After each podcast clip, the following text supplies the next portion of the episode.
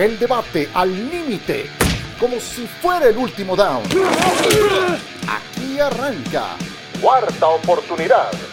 ¿Qué tal? ¿Cómo están amigos de ESPN? Qué gusto saludarles. Bienvenidos al podcast Cuarta Oportunidad para hablar de la NFL y la mejor liga del mundo. Esta semana, la semana número 5, por cierto, de una temporada que como siempre ha traído sorpresas, ha traído también cosas bien interesantes y, ¿por qué no?, hasta decepciones. Junto a Itá Benesra, Miguel Maico Pasquel y Ramiro Pruneda Zapata, soy Javier Trejo Garay. Creo, Itán, ¿cómo estás? Gusto saludarte. Hola, muy bien, ¿cómo están? ¿Listos para platicar de la NFL? Siempre un placer estar aquí en cuarta oportunidad. Nomás estoy viendo con quién nos vamos a pelear para que se ponga bueno esto. Los he escuchado, son muy propios ustedes cuando uno no anda por aquí metiendo desorden.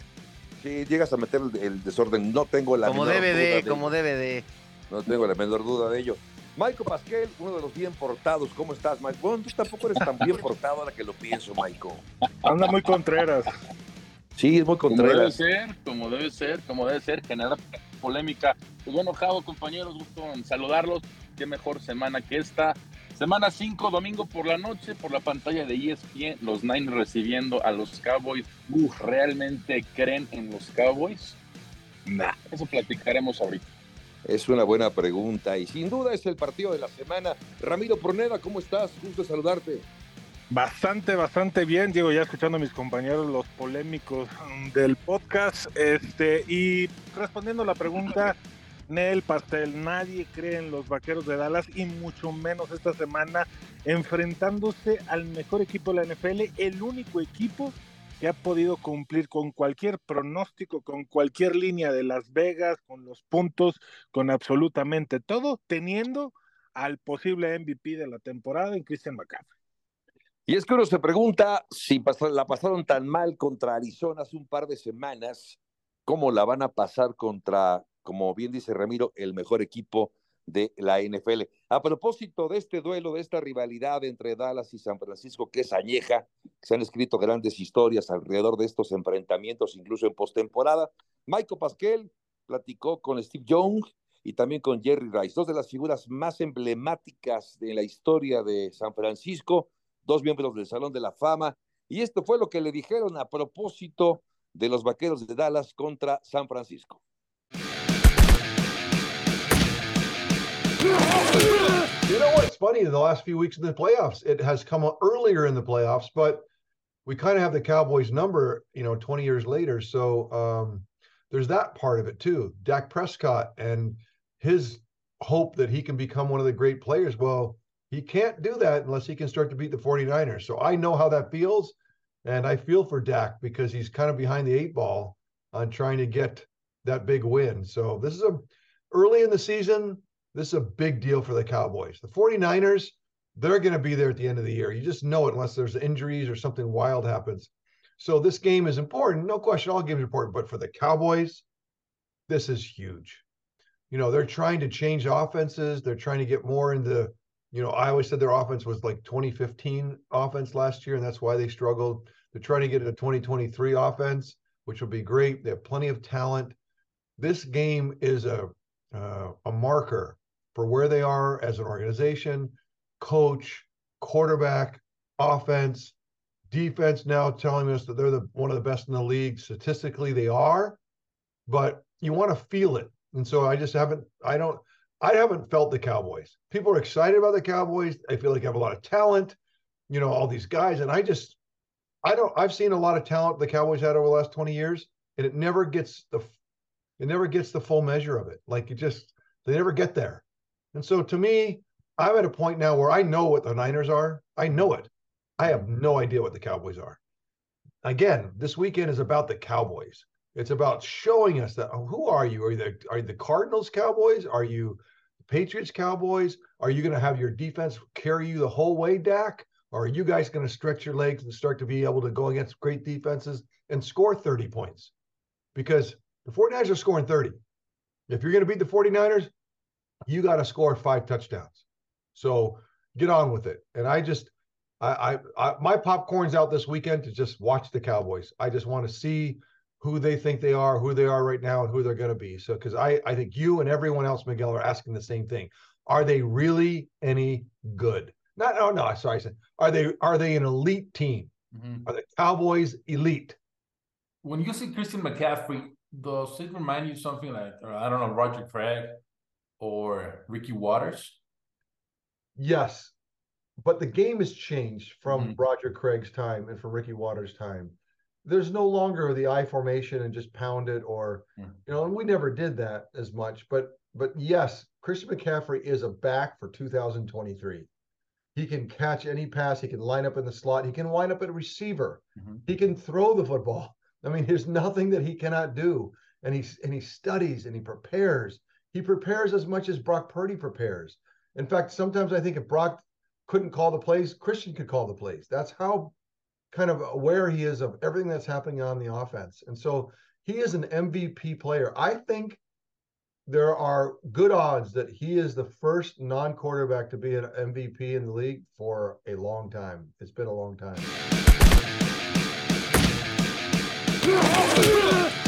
the Dallas Cowboys. We didn't like those Cowboys, man. So, but that was some of the best football ever. But it was just you talking about sleepless nights.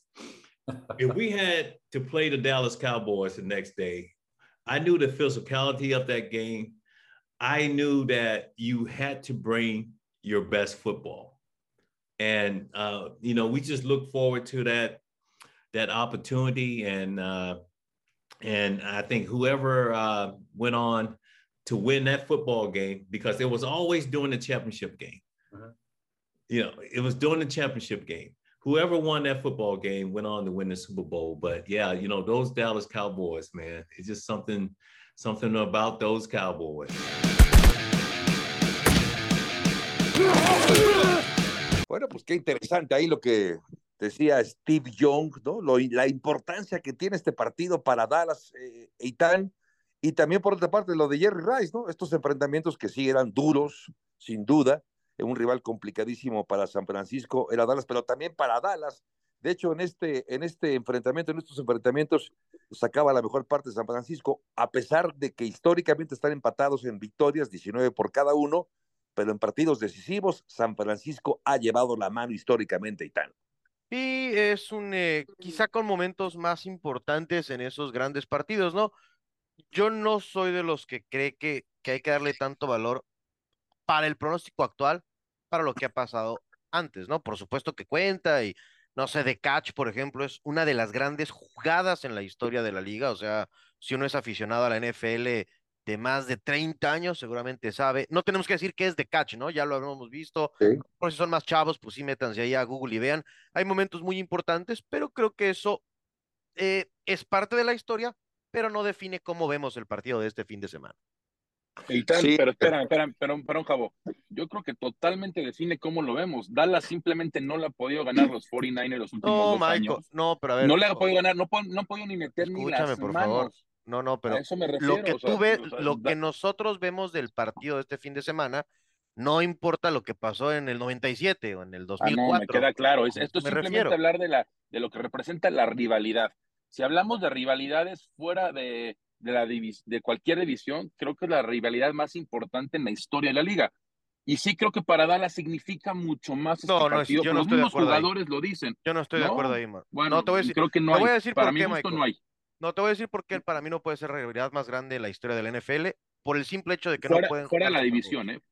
Fuera de la división. No, no estoy de acuerdo. O sea, yo creo que, yo creo que el público, y sobre todo nuestro público, ve más grande una rivalidad de Steelers-Cowboys que Steelers-49ers. Yo no creo ser. los Steelers Cowboys juegan cada, juegan cada cuatro años. Esos Sí, es- juegan sí, sí, cada pero- cuatro años. Pero un equipo Pero yo, no- yo no me- que no puede definir Super de- Bowl, no creo que sea la rivalidad más grande para partidos grandes, porque si no, bueno, ya hablamos de Dallas contra Washington, Bueno, Baltimore contra bueno, para- Pittsburgh. Sí, pero esos son divisionales. Yo me refiero fuera de la división. Rivalidad más grande fuera de la división para mí en la historia de la NFL por lo que venimos platicando y lo que significa en los partidos que hemos visto a lo largo de los muchos años es San Francisco Dallas.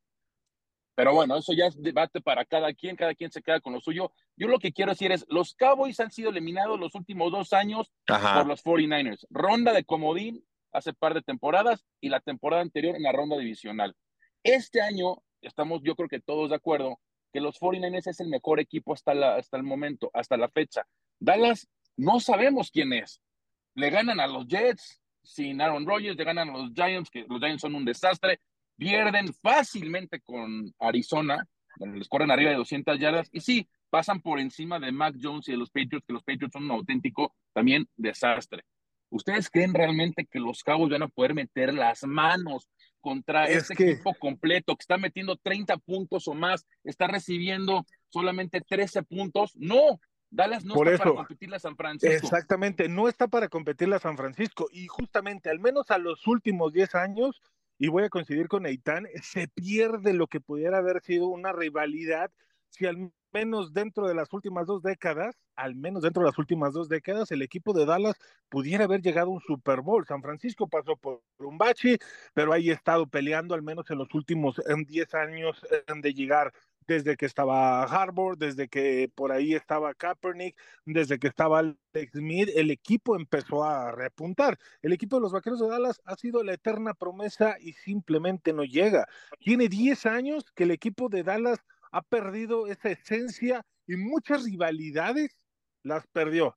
Tocando el tema de que si este es uno, de los duelos más importantes de la NFL, ahorita ya no lo es. Al menos los últimos 10 años no lo es, por lo que representa San Francisco y por lo que representa Dallas. Y justamente este juego de esta semana 5, este domingo por la noche, te lo confirma de que están en otro capítulo, están en otro nivel ambos equipos. Ram, me gustó mucho la eterna promesa. Mejor pues escrito no hay. Te felicito por esa descripción. Son la eterna promesa. Y creo que esa eterna promesa va a seguir y a seguir y a seguir y a seguir. Sí, le ganan a los Jets, wow, a los Giants, wow. Y hasta ahí. Llegan a playoffs como comodín, como campeón divisional, como ustedes quieran. Y adiós. Es más, lo dijo Steve Young, ¿qué, tipo de vaqueros? Son uno, los vaqueros de los Cardinals, los vaqueros de los Jets, van a tener que cargar, la defensa va a tener que cargar todo el camino a este equipo y lamentablemente así es. Si llegan a producir intercambios de balón y anotar puntos la defensa, el equipo tiene la oportunidad de ganar el partido porque anotando 21 puntos, 20, 18 puntos en promedio, que es lo que tiene el equipo de los Vaqueros ofensivamente, no le puede ganar a ninguno de los equipos eh, de la NFL si su defensa no suma puntos. Para ganar a San Francisco tendrían que eh, hacer cinco touchdowns ofensivamente y eso es imposible para Dak. Sí, esa es una buena pregunta y ahora que los escucho, entiendo que, que tanto Maiko como Ramiro y Tan eh, consideran que Dallas no tiene nada que hacer ante el equipo de San Francisco. Yo estaría parcialmente de acuerdo con ellos, justamente sobre todo por lo que hemos visto en zona roja, donde donde cambia el plan de juego, donde las jugadas son diferentes y es donde se acaba atorando el equipo de los Vaqueros de Dallas. ¿Tú, Itam, ves alguna posibilidad? O déjame planteártelo así. Si pudiera ganar Dallas este partido ante San Francisco, ¿de qué dependería para que los Vaqueros se llevaran el triunfo ante los 49? De que la ofensiva no cometa errores, de que en zona roja tenga touchdowns y no goles de campo, eh, a mí me parece muy exagerado lo que escucho de Miguel y de Ramiro. Eh, escucho como si fuera un equipo, un equipo de los últimos 10 contra un equipo de los 10 mejores. Y cuando uno tiene duda de esto, a mí me gusta mucho ir a, los dineros, ¿no? A las apuestas. el, dinero no tiene favoritismo. La gente que pone las líneas en Las Vegas, ellos no juegan con eso. Y yo veo una línea de un partido muy cerrado. Los, vaqueros reciben puntos, lo que significa que son favoritos los 49, pero reciben tres y medio puntos como visitantes los vaqueros. O sea, creo que va a ser un partido seguramente de pocos puntos. Debe ganarlo San Francisco, pero yo no creo que nadie, si ganan los vaqueros 24-17, 20-17, 21-13, nadie diga, wow, qué sorpresota. O sea, no es Jets Chiefs de la semana pasada los vaqueros son un buen equipo. El problema es que los aficionados de los vaqueros, que son muchos en Estados Unidos, en México, en Latinoamérica, como aficionados, y casi todos lo hacemos, ven mejor a su equipo de lo que es. Los vaqueros son un buen equipo. Eso no significa que sean el mejor equipo de la liga o que estén a la par de los 49. No, los, los 49 son mejores que los vaqueros.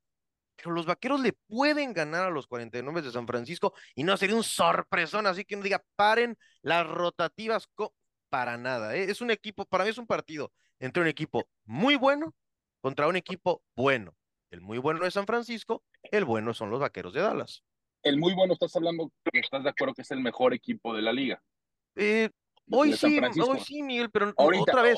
digo ahorita, digo ahorita. Sí, pero de nuevo, en, la, narrativa que ustedes me pusieron, la narrativa que yo escuché de ustedes es de un sorpresón. Otra vez, las líneas, tres puntos y medio. Solamente son tres puntos y medio. Eso significa que los mismos, eh, y Las Vegas también había dicho que le iban a ganar a Arizona por más de 10 puntos. No, no, si no significa una regla, o sea, no significa que. O de los vaqueros, yo sé, digo, quiere serle fiel al dinero, a lo que te dice Las Vegas, completamente de acuerdo. Eh, eh, es demasiado estudio, demasiadas veces las, las que le atina a Las Vegas en ese tipo de situaciones, pero son los vaqueros de Dallas. Es el equipo que perdió con Arizona y los exhibieron a una defensa que es vulnerable para Dan Quinn si no tiene los elementos necesarios. A ver, ¿a cuántos equipos? A ver, a ver Ram, se acaba de terminar el primer cuarto de temporada, ¿no? Sí. ¿A cuántos equipos con récord ganador le han ganado los 49? Mm. Pero eso, eso, eso al final de cuentas les pasan por encima. Por encima totalmente. ¿A cuántos? A, ver, respondan mi pregunta. ¿A cuántos equipos Van con cuatro juegos, Aitan. Los, a ver, los, los Tiles van 2-2, los Rams van 2-2. No te pregunté qué récord tiene. Les pregunté a cuántos equipos con récord ganador le han ganado los 49. Solamente dos. ¿A cuántos equipos? ¿Qué récord llevan? No, no, espérame. ¿Qué, qué, qué, récord llevan? Lo, los a ver, que le han ganado los Cowboys. Es una pregunta cerrada. No le estoy diciendo que interpretemos. ¿A cuántos equipos han ganado un juego? ¿A los Jets han ganado un juego. Está muy fácil la pregunta. han ganado un juego. Tienen un récord fácil la pregunta, de 3-6. ¿A cuántos equipos con récord ganador le han ganado los 49? Van cuatro juegos, Eitan. Al final de cuentas. Yo sé que van cuatro juegos. Está muy fácil la pregunta.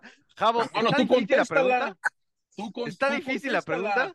Pero es que, a ver, ¿cuántos equipos tienen con récord ganador? Mira el récord de Dallas, 3-1. Y el récord de esos, de esas tres victorias, tienen de esos equipos. Está difícil la pregunta, un récord de 3-6. Sí, está muy difícil la pregunta, ¿verdad? Yo no entiendo cómo puedes ver posibilidades que Dallas, con todo el respeto, meta las manos en este juego. No hay. Okay, Dak no ha podido es sacar los, partidos. Esa es otra plática, Miguel. Yo hice una pregunta simple.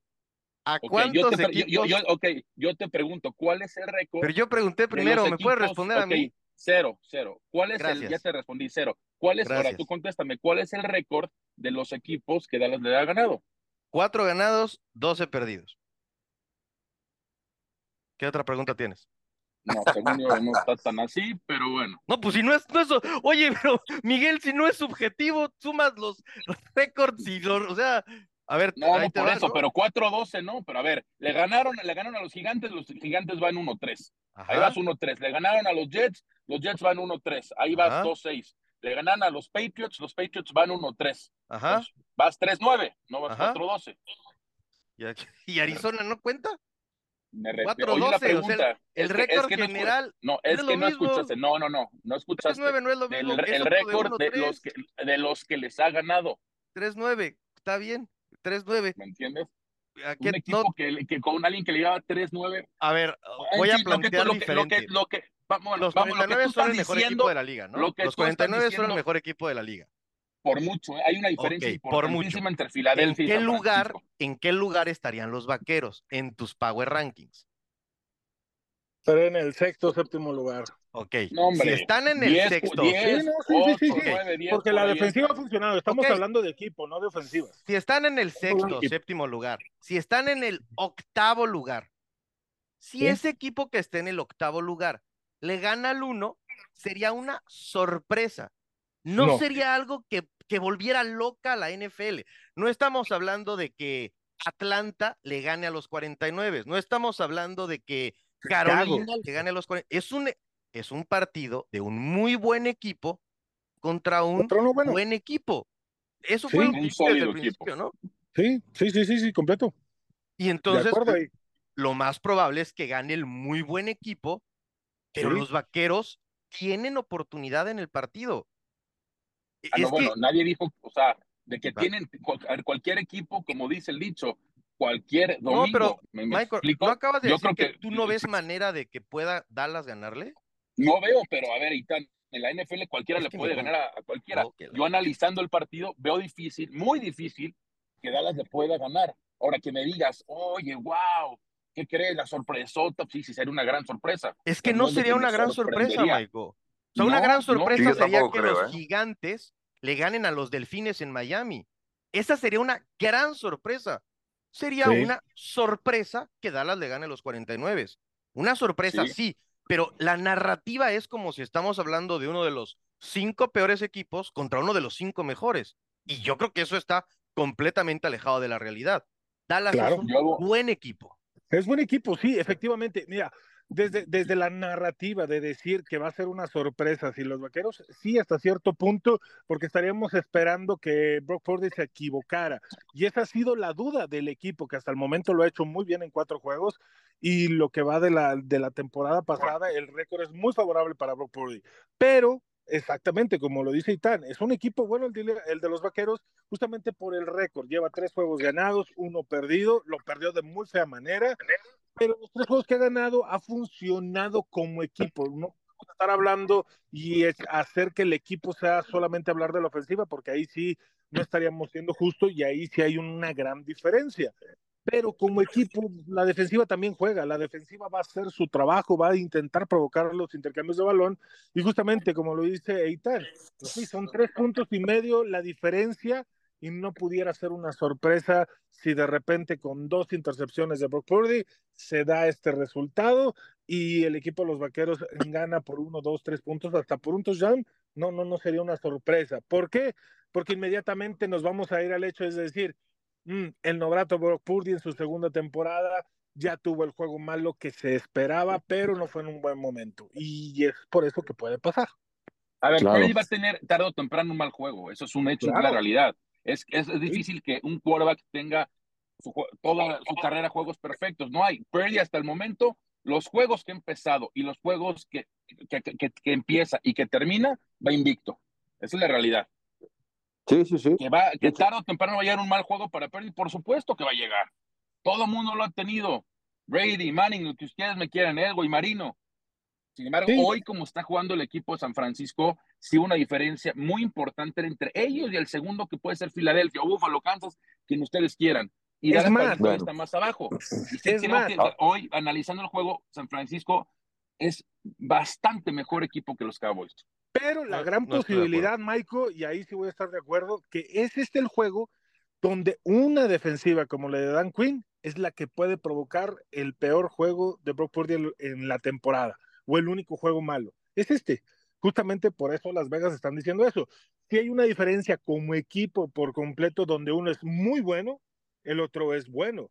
Si comparamos ofensivas, pero es otra vez eh, tener que dividir, que si ponerle un asterisco, y ahí sí no sería justo. Al final de cuentas, la defensiva también juega, también hace su papel, y si se combina eso con lo que puede hacer como mínimo Dak Prescott y los equipos especiales, pues es ganar dos de las tres fases que tiene el, el juego. Entonces, pues cabe la posibilidad, aunque lo veo muy complicado, que con la confianza que tiene ahorita Brock de hacer muy bien las cosas, vaya a tener un mal juego.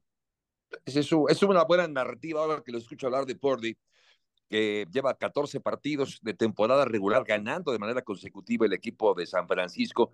Y, y yo coincido con ustedes, creo que no, no sería una sorpresa, pero sí tendría que jugar de una manera diferente. Cero errores para la ofensiva y, la, y el mismo Pero- nivel de ofensiva que hemos, de defensiva que hemos visto, sí. Lo único nada más, Javo, a mí no me gusta y cero que yo soy un fan de los vaqueros, pero ¿por qué no validamos lo que hace Dallas? Dallas viene de destrozar, destrozar a los A Patriotas de. Nueva Inglaterra. No, no, no les ganaron, lo destrozaron. Sí, porque a ti no te gusta ¿no? Bill Belichick, por eso lo vas a No, resaltar. No, no, y no, a exhibieron ver, a Bill Belichick pero a ver, que Ram, de lo que vienes mencionando tú hace varias temporadas. Bill. Belichick ya no es buen coach porque ya no tiene a Tom Brady. Pero a ver, Ram. el jugador estaba haciendo el coach, entonces tú lo vas a este resaltar. equipo de los Pero vaqueros, al final no, de pero a ver, cuentas está jugando en contra de Mac Jones y ve las intercepciones, Ok, los intercambios este de balón equipo- y todo eso. este equipo de, eh, ok, vámonos un, un antecedente antes. Este equipo de Dallas le pasó por encima a un equipo de los Jets que estuvo muy cerca o que le compitió a los Chiefs. A eso hay que ponderarlo. Que perdieron con los Cardenales, perdieron con Vean los Cardenales. los que enfrentado. Es que la de, Pues es que, defensiva ¿qué culpa Quinn tiene? hace Pero es que, a los ¿Qué culpa corebacks tienen que ellos? O son sea, estos novatos.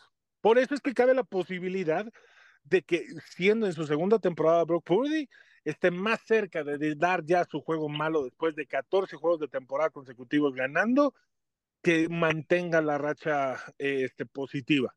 Y justamente Pero, Dan. Quinn parece, se lee muy bien a estos corebacks de primero y de segundo año. Por eso le hizo lo que le hizo a Zach Wilson, por eso le hizo lo que le hizo a Mac Jones, y por qué no se lo pudiera hacer a, a justamente a Brock Purdy. Pero a ver, Pues Purdy ya jugó, con, ya jugó contra Dallas en la ronda adicional. Y si vemos los números de Purdy, no fue el mejor juego, así que digas. Fue un juego muy apretado que al final los Niners ganaron por siete puntos. Su temporada de novato no tuvo la preparación como lo pudo haber tenido esta temporada baja y aún así ganaron por siete puntos. Insisto, yo veo difícil que Dallas, como está la situación, ahora si me dices, Dak se va a poner el equipo al hombro, porque, a ver, los Niners van a anotar puntos, esa es una realidad. Es prácticamente imposible parar esa ofensiva. Quiero ver si Dak tiene la capacidad de ponerse el equipo al hombro y sacar el partido. Pero, ¿qué es solo, anotar puntos, solo. Miguel? Porque, pues sí, o sea, anotar San puntos. Francisco está, está anotando arriba de 30 puntos por partido, que meten 24, 27 puntos. Eso, Los Niners es- creo es que que te van vuelvo a a lo mismo. Eso es lo que Puede no me gusta. meter esos puntos, es que yo, ¿Por qué? pero ¿qué es lo que no te gusta? ¿Por qué lo que hace San Francisco contra equipos medianos, que no enfrentaba a ningún equipo, sí hay que ponderarlo en la plática, pero lo que hace Vaqueros, ah, fue contra los Jets. ah, Porque te demostró que con. Porque te demostró que contra Arizona no pudo. Y Pero, Ramos, al menos en la muestra ya te falló una vez Dallas y San Francisco no te ha fallado. O- ok, pero Por es eso que, te hace la duda. Porque no, pero es que no, no me parece justo. O sea, San Francisco no te ha fallado y Dallas ya te falló. es que no creo, yo creo que están, están castigando mucho a los vaqueros, pero Sí, allá sí, porque McCarthy está haciendo malas cosas. Creo que la Pero duda puede ser 3-1. castigos, 16 castigos en un partido donde A ver, Dak Prescott no hizo nada, tienen- no cambió el plan tienen de juego, un rival en común. corriendo el balón e ir abajo. Tienen un rival en común, ¿no? Solamente un rival en común que son los gigantes. Mm. Fue más Mm. holgada la victoria de Dallas sobre Nueva York que la de San Francisco. Pero eso qué tiene que ver? Que por qué, tú me estás diciendo, es que anotan 30 puntos, los 49.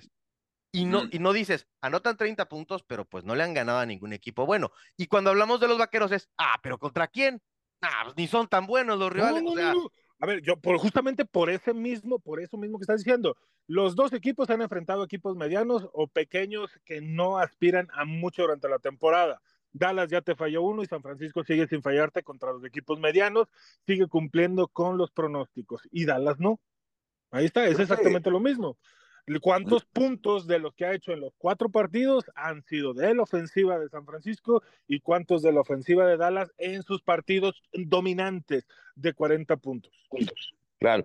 Está la interrogante, va. Y, Si nos y- vamos a separar las cosas, pues vamos a separarlas igual. Tú mencionaste equipos medianos, uno ya falló y el otro sigue sin fallar contra los equipos medianos pequeños. y que Y la fácil, ¿eh? Duda. fácilmente.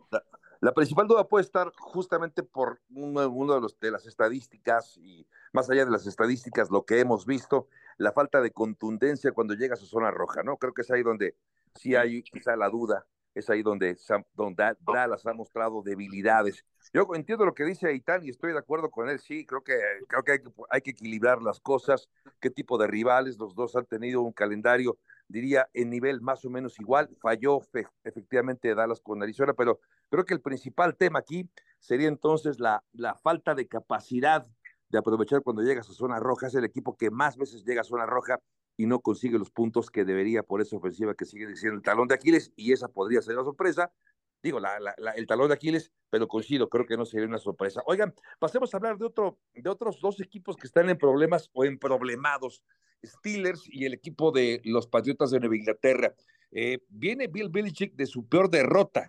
Sufrió 38 puntos y una diferencia de 35 puntos en el marcador ante los vaqueros de Dallas, ya que salió el tema. Mike Tomlin también viene de una exhibición francamente pobre, su equipo contra Houston. Eh, sobre Mike Tomlin, cada que escucho hablar de Mike Tomlin es nunca ha tenido una temporada perdedora con los acereros de Pittsburgh, pero tiene siete años sin ganar un partido de playoffs.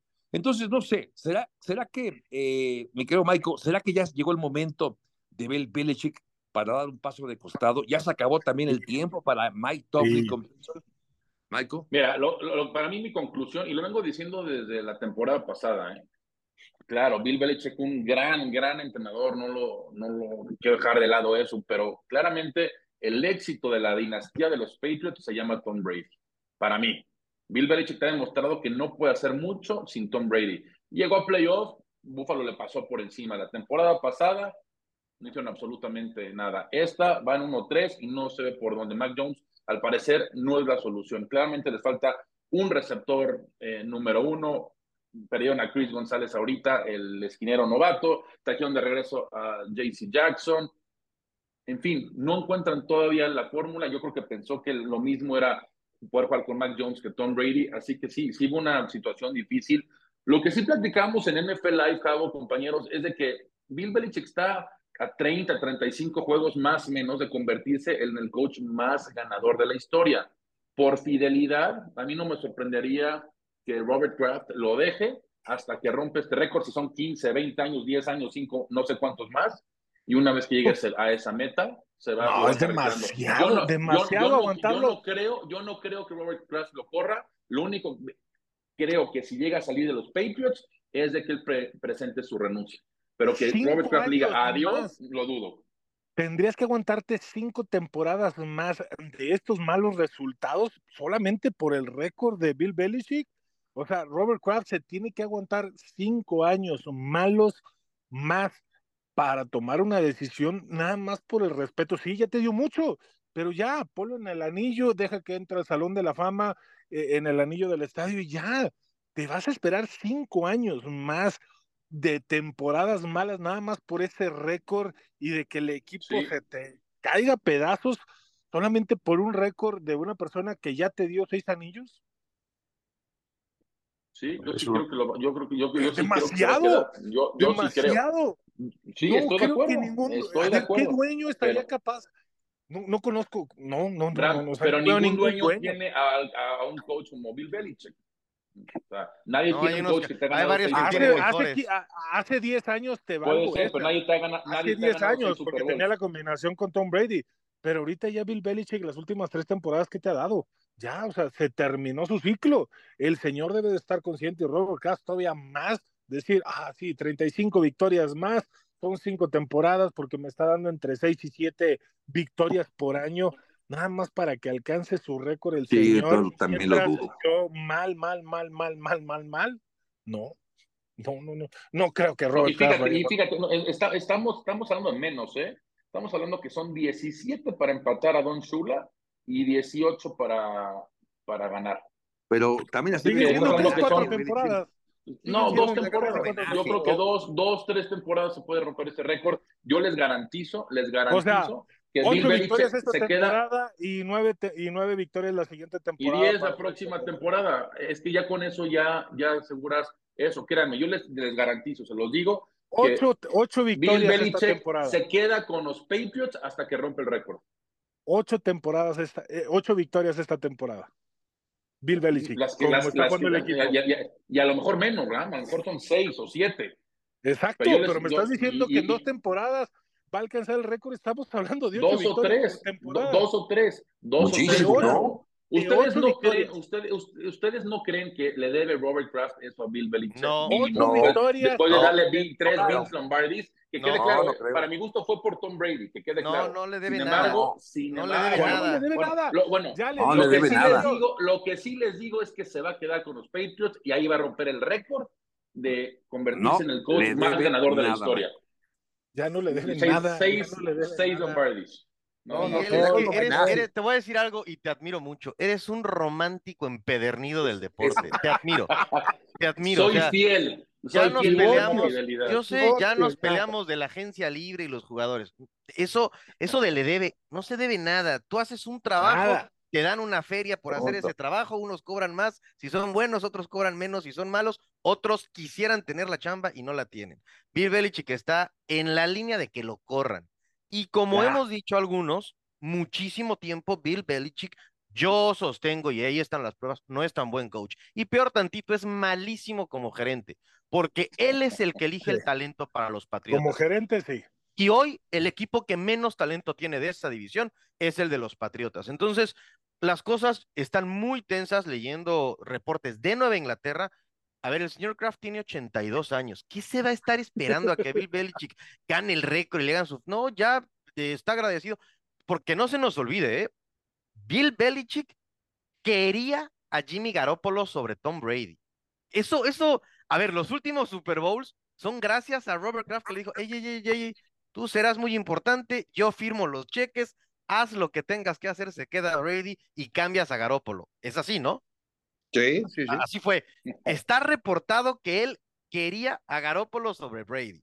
Entonces, esta es la prueba de lo que he mencionado desde hace mucho tiempo. Belichick es un coach para mí normal y ahí están 12 años sin Brady para demostrarlo. Ya se acabó el dale chance, es que mucho tiempo. No, ya eligió a Mac Jones, hizo la la palabra, ustedes saben qué palabra estoy pensando, pero no la puedo decir. Tuvo la poco brillante idea de en el segundo año de Mac Jones ponerle a coaches defensivos a disque coordinar la ofensiva.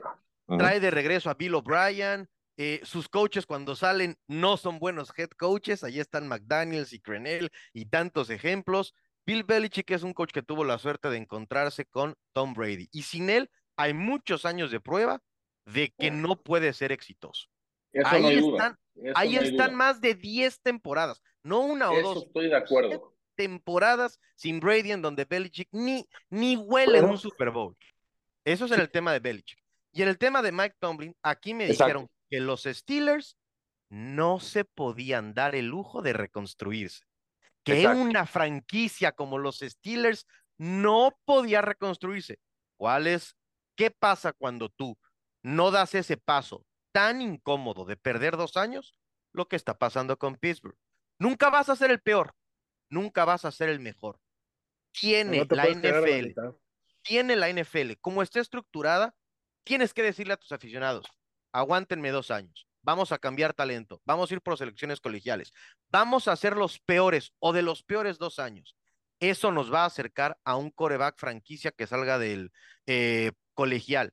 Kenny Pickett fue tomado a la mitad de la primera ronda, como Mac Jones. Esos corebacks difícilmente por sí mismos te ganan juegos. Necesitas tener a unos 49ers alrededor de esos corebacks en el sentido de la cantidad de talento para que funcionen. Los Steelers no están ni cerca de ese talento. Pittsburgh tendría que tomar la dolorosa decisión de cambiar a TJ Watt por dos primeras rondas, de ser los peores un par de años para pensar en ser muy buenos seis o siete años. De eso se trata la NFL. Cambiar a tu mejor jugador por dos primeras rondas que no te garantizan que tenga impacto. Es un 50% de probabilidad de que ese 50% es más tenga éxito o no. Ese 50%, Miguel, es más que el 0% de probabilidad de que Kenny Pickett por sí mismo te gane partidos grandes. No, sabemos de que por sí mismo no, pero creo que tiene buenos receptores Simplemente yo creo que la situación ahorita, analizando los estilos en esta corta temporada hasta el momento, es su coordinador ofensivo. Matt Canada creo que ya lo deben de correr, se han tardado en correrlo. Y este Pero tú crees que va a cambiar, a ver, a ver, a ver. Yo sí creo que con uno, nueva, un nuevo coordinador ofensivo las cosas cambian. Y mira el ejemplo de Washington. Washington, que la temporada anterior nunca llegó a los 30 puntos ah, como ofensiva, en dos juegos de cuatro que van, ya anotó 30 puntos. Pero es que, a ver, Miguel. Un coordinador ofensivo puede cambiar la cara a una Ponle, Eric de forma inmediata. Yo te concedo. dime, al, dime al coach que tú quieras. Con el coach que tú me digas, los Steelers en talento no se acercarían a los Chiefs, a los Bills, a los. No están ahí. Es que no, no, todo lo demás es, ma, es maquillar una realidad en donde. Ok, yo te concedo, ¿no? Lo, lo que hicieron los Raiders con Khalil Mack no salió pero no salió porque el trato fuera malo, no salió porque elegiste a malos jugadores. Ese es el camino. Hoy, ¿Por qué hoy hay una esperanza con los jaguares de Jacksonville? Porque fueron muy malos y tomaron a Trevor Lawrence. ¿Por qué hoy parece que hay una esperanza con Houston? Porque se calaron dos o tres años de ser muy malos y hoy tienen a CJ Stroud. No todos, no todo funciona, ¿verdad? Parece que Zach Wilson no funcionó con los Jets. Parece que Justin Fields quizá no funcionó. No es una garantía. Pero hoy, ¿qué aficionado de los Steelers puede decir? Kenny Pickett nos va a llevar a un Super Bowl. Yo creo que no hay nadie que diga eso. No, y menos con la Nadie. línea ofensiva, con el Eso, la- la- y la muestra eh, es chica, la muestra es pequeña. Va una temporada y cuatro juegos. Yo no creo que en una temporada Ya y cuatro que- decir. No, es ya que es tú el abogado de. ¿Crees que sigue No, nervioso? Oye, a entonces, mí me ¿por qué a mí me gustó lo que vi, a mí sí, a mí sí me gustó lo que A vi de Kenny Pickett el- la segunda es el parte Es que de la son temporada cosas pasada. diferentes. Me gustó, a mí me Dime gustó. qué ha hecho, A mí, a me gustó. Ganó Es que la- partidos cuando los tenía que ganar. La conversación es diferente. Contra, contra Raiders, contra Baltimore. Es que no la estamos- defensiva, no fue él. Es que estamos diciendo Él, él cosas bueno, como Ram, como la defensiva, Ram, ve, ve los regresos que él tuvo, él, él, no la defensiva, él, contra Raiders y contra y contra Hoy, a ver, ¿Contra Baltimore. quién? Dime, Contra Raiders. dime el mejor escenario Y de Kenny Baltimore, Pickett. equipo de playoff. Ese sí, ese sí. Dime el mejor escenario de Kenny Pickett. Ser uno de los 10 mejores corebacks de la NFL. No te- nadie puede contestar eso por ahorita porque simplemente Oh, hay que darle el tiempo. Pues O sea, no te dedicas. Michael, al draft y a no sé qué y a Claro que de me dedico a eso. y- No, y- es que sigue dándole tiempo.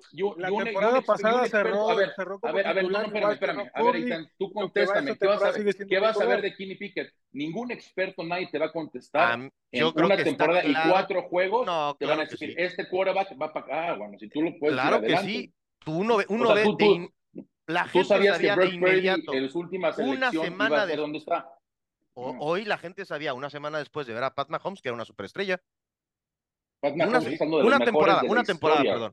Una temporada Pat después. Mahomes, estás hablando de los mejores de la historia. Bueno, pues ¿Qué me puedes para- decir de Trevor Lawrence? con esos ganas, ¿no? Ah, Todavía, todavía hay mucha incertidumbre de Trevor Lawrence. No, ¿no? creo, no, creo. Claro que sí, No. por supuesto que sí. Uno- Yo creo que es Ya una estrella. la franquicia alrededor de él. Porque Estás construyendo, lo estás diciendo, estás construyendo. Para mí, Por eso, Kenny porque él es. Insisto, Porque es, a Kenny ver, Pickett va a ser un buen quarterback. Hay que tiene un darle las excelente corredor, Eh, tiene muy buenos receptores, no tiene línea ofensiva y Va a sigue ser- sin de sacarte los partidos. va a ser un muy buen coreback. Los Yo muy burro, buenos sin línea ofensiva, te ganó una final, difícilmente- dos finales de conferencia y un Super Bowl.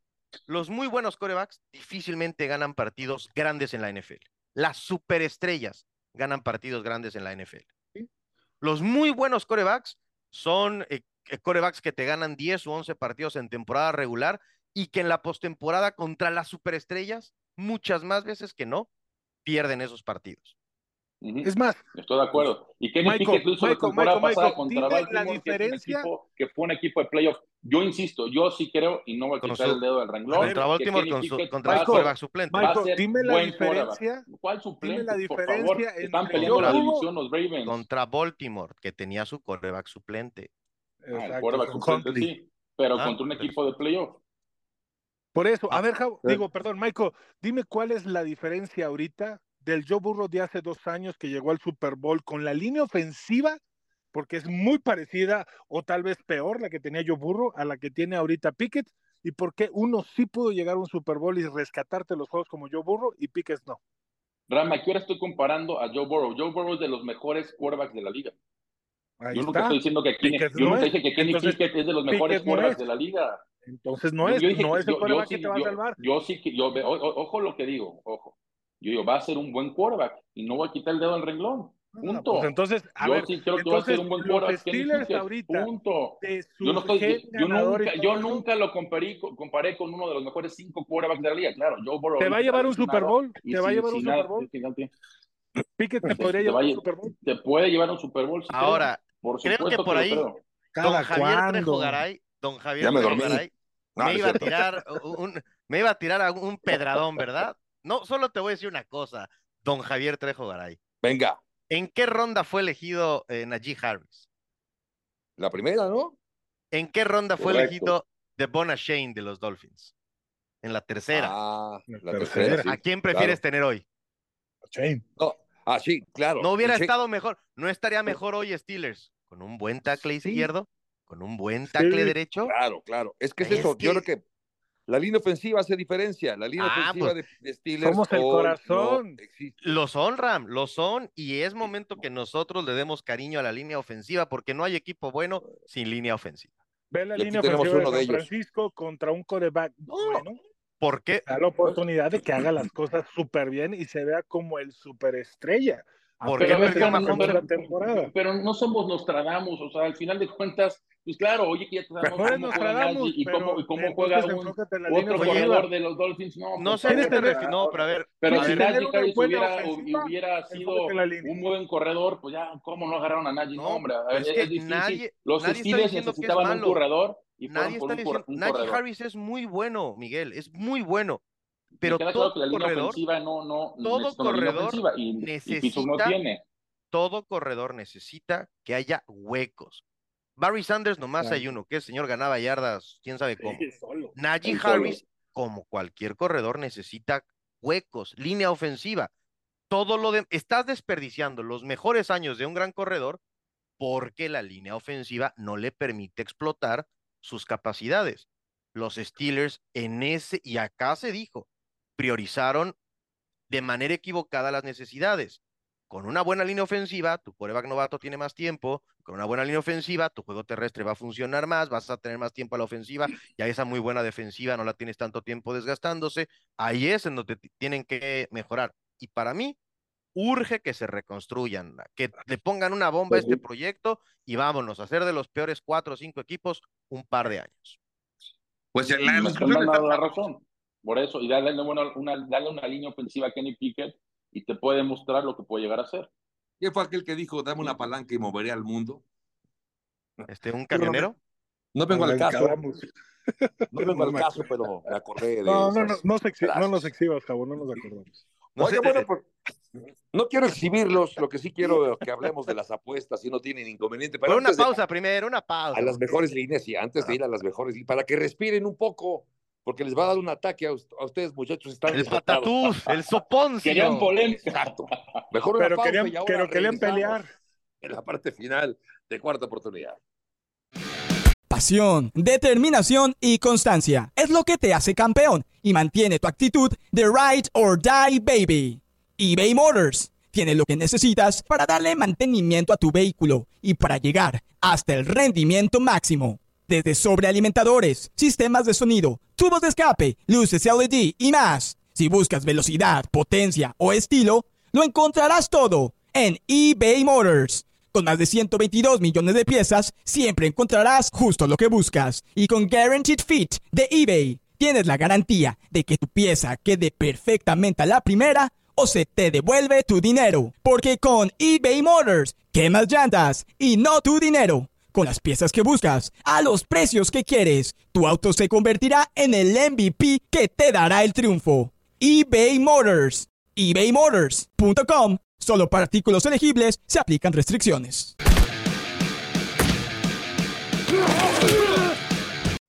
Ya estamos de regreso, amigos de ESPN. Esta es cuarta oportunidad del podcast junto a Itán Benesra, Michael Pasquel, Ramiro Porneda. Soy Javier Trejo Garay. Se ha puesto calientita la mesa, pero para cambiarles un poquito el ritmo, ¿qué les parece que hablamos un poco de las apuestas? No estamos en quincena, Ramiro, pero ¿dónde pondrías tu dinero este fin de semana? ¿Dónde ves ventajas en los partidos que hay este, esta semana 5 en la NFL? Me voy a quedar con el partido de Arizona recibiendo a Cincinnati. Digo, son tres puntos lo que marca Las Vegas en este momento. Y yo creo que Cincinnati, con los problemas de salud que tiene en la pantorrilla, Joe Burrow, con la línea ofensiva que le han estado tupiendo duro y bien bonito. Y me gusta mucho lo que hasta el momento he visto de, Joshua Dobbs. Está haciendo bien las cosas. James Conner está corriendo bastante bien el balón. Moore haciendo una muy buena mancuerna. La defensiva eh, batallando un poco, pero lo mostrado ante San Francisco, digo, yo sé que no hay victorias eh, morales, pero mantuvo dos, casi tres cuartos en línea a los 49 hasta que ya la diferencia fue muy marcada, pero me quedaría yo con Arizona. Arizona sobre Cincinnati. Es favorito Sí. por tres puntos. Menos tres está el equipo de Cincinnati. Tú, Maiko, ¿por dónde vas? Creo que hicieron No tantas, no tantas, no, ya se quedó, se quedó sin argumentos, Miguel, se quedó sin Mira, muy fácil, esto es muy fácil. Ya llevamos debatiendo de este tema mucho tiempo y creo que los Niners van a pasar por encima. Los Cowboys, tres y medio, me río con esa línea.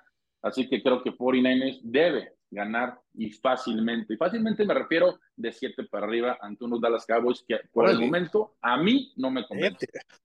Ay, ay, ay. Siete puntos, más arriba, siete puntos. Está Sí, bien. yo creo que de siete para arriba, ¿eh? Está bien, está bien. Bien, me gusta, me gusta, me gusta que seas, que seas atrevido, Maiko. Tú, Eitan, ¿por dónde vas? Fíjate que me gustan un par de, de líneas de recibir puntos. Me parece bien interesante. Texans contra Falcons. Houston recibe punto y medio. La ofensiva de Atlanta a mí me ha decepcionado mucho. Creo que he visto buenas cosas. Bueno, no creo. He visto buenas cosas de los Texans con Demico Ryans y CJ Stroud. Y me sorprende y creo que va. Sí. Y también me gusta lo de los Jets contra los Broncos. Le dan punto y medio a los Jets. Y si pueden jugar como el domingo por la noche, me parece que deben superar a los Broncos, eh, inclusive jugándose en Denver ese partido. Sí, de hecho estoy viendo que la línea, la línea que yo estoy viendo es Denver favorito por dos puntos. Me- mira, Denver. sí, sí, sí. Y, y me parece que, a ver, no, no entiendo por qué. Los Jets están jugando mucho mejor, vienen de una gran exhibición. Eh, cierto es que no tienen a una lumbrera como coreback, pero tienen otras cosas muy buenas como para poderle ganarle a Denver. Y además el morbo en este partido, ¿no? De lo Claro. que dijo Sean Payton sobre Nathaniel Hackett, que es ahora el coordinador ofensivo. Así que va a estar interesante el, el- el duelo. Bueno, eh, Nathaniel Hackett no, no se pronunció, no dijo nada. El que dijo eh, fue Sean Payton, criticó abiertamente y públicamente lo que había hecho su Sí predecesor. dijo, sí ¿Qué dijo? Jabo nada más que, que era un roster de playoff el de los Broncos, ¿eh? Ah, dijo, ok. Sí dijo, no sé de qué liga, pero pues él dijo que era un roster de postemporada. Le falló tantito. Un poquito, un poquito. Bueno, pues ha estado intenso esta cuarta oportunidad de ESPN. ¿Algo más que quieran agregar, así como para, como para el postre? Tiempo para seguirnos peleando, pero pues ya hay que Sí, por favor. Querían polémica, ahí está la polémica. No, bueno, hasta me, me agoté nada más de escucharlos. Michael Pasquel, ¿algo más? Pues empieza la semana 5, los Comaños recibiendo a los Bears. Ojo, eh, porque Chicago ya puede estar pensando, falta mucho, pero en Caleb Williams, este quarterback de USC. Sí, que este fin de semana, por cierto, va a enfrentar a Arizona, dicho sea de paso. Mi querido Ramiro, ¿tú algo más? No, ya tranquilo, ya me quedo Ah, satisfecho con los Acabaste señores. cansado. Sí, es que discutir con Eitan siempre cansa, estoy de acuerdo. Siempre Claro, se topan con pared, claro. Es debatir, es debatir, no es discutir, es debatir. Muy bien. Bueno, pues se viene la semana 5 de la NFL. Será partido el del domingo por la Qué noche. gacho que no me dejaste despedir, Jabo. Adi- Ya, ya. No, ya, te ahora- pregunté. No, no, ya, ya, no, ya. Te pregunté. Me acabas de romper el corazón. Ustedes no lo te escucharon, pregunté. amigos. Repri- revisen cómo no me dio chance Javier de despedirme. Estoy Es que ya hablaste mucho. ofendidísimo. mucho, Ofendidísimo. Don Javier Trejo Garay. Hablaste demasiado, oye, Eitan. Eso sí, pues no me invitan en dos meses, me tengo que desquitar. Te desquitas, está bien, está bien. Tenía todo guardado bien hecho. Para invitar domingo por la noche ese juegazo que será entre Dallas y el equipo de San Francisco, independientemente de lo que discutimos aquí, ojalá que sea un gran juego y lo podemos disfrutar en la pantalla de ESPN. Junto a Itán Benesra, Michael Pasquel, Ramiro Porneda, soy Javier Trejo Garay. Gracias y hasta el próximo episodio de Cuarta Oportunidad. El debate al límite, como si fuera el último down. Gracias por escuchar Cuarta Oportunidad.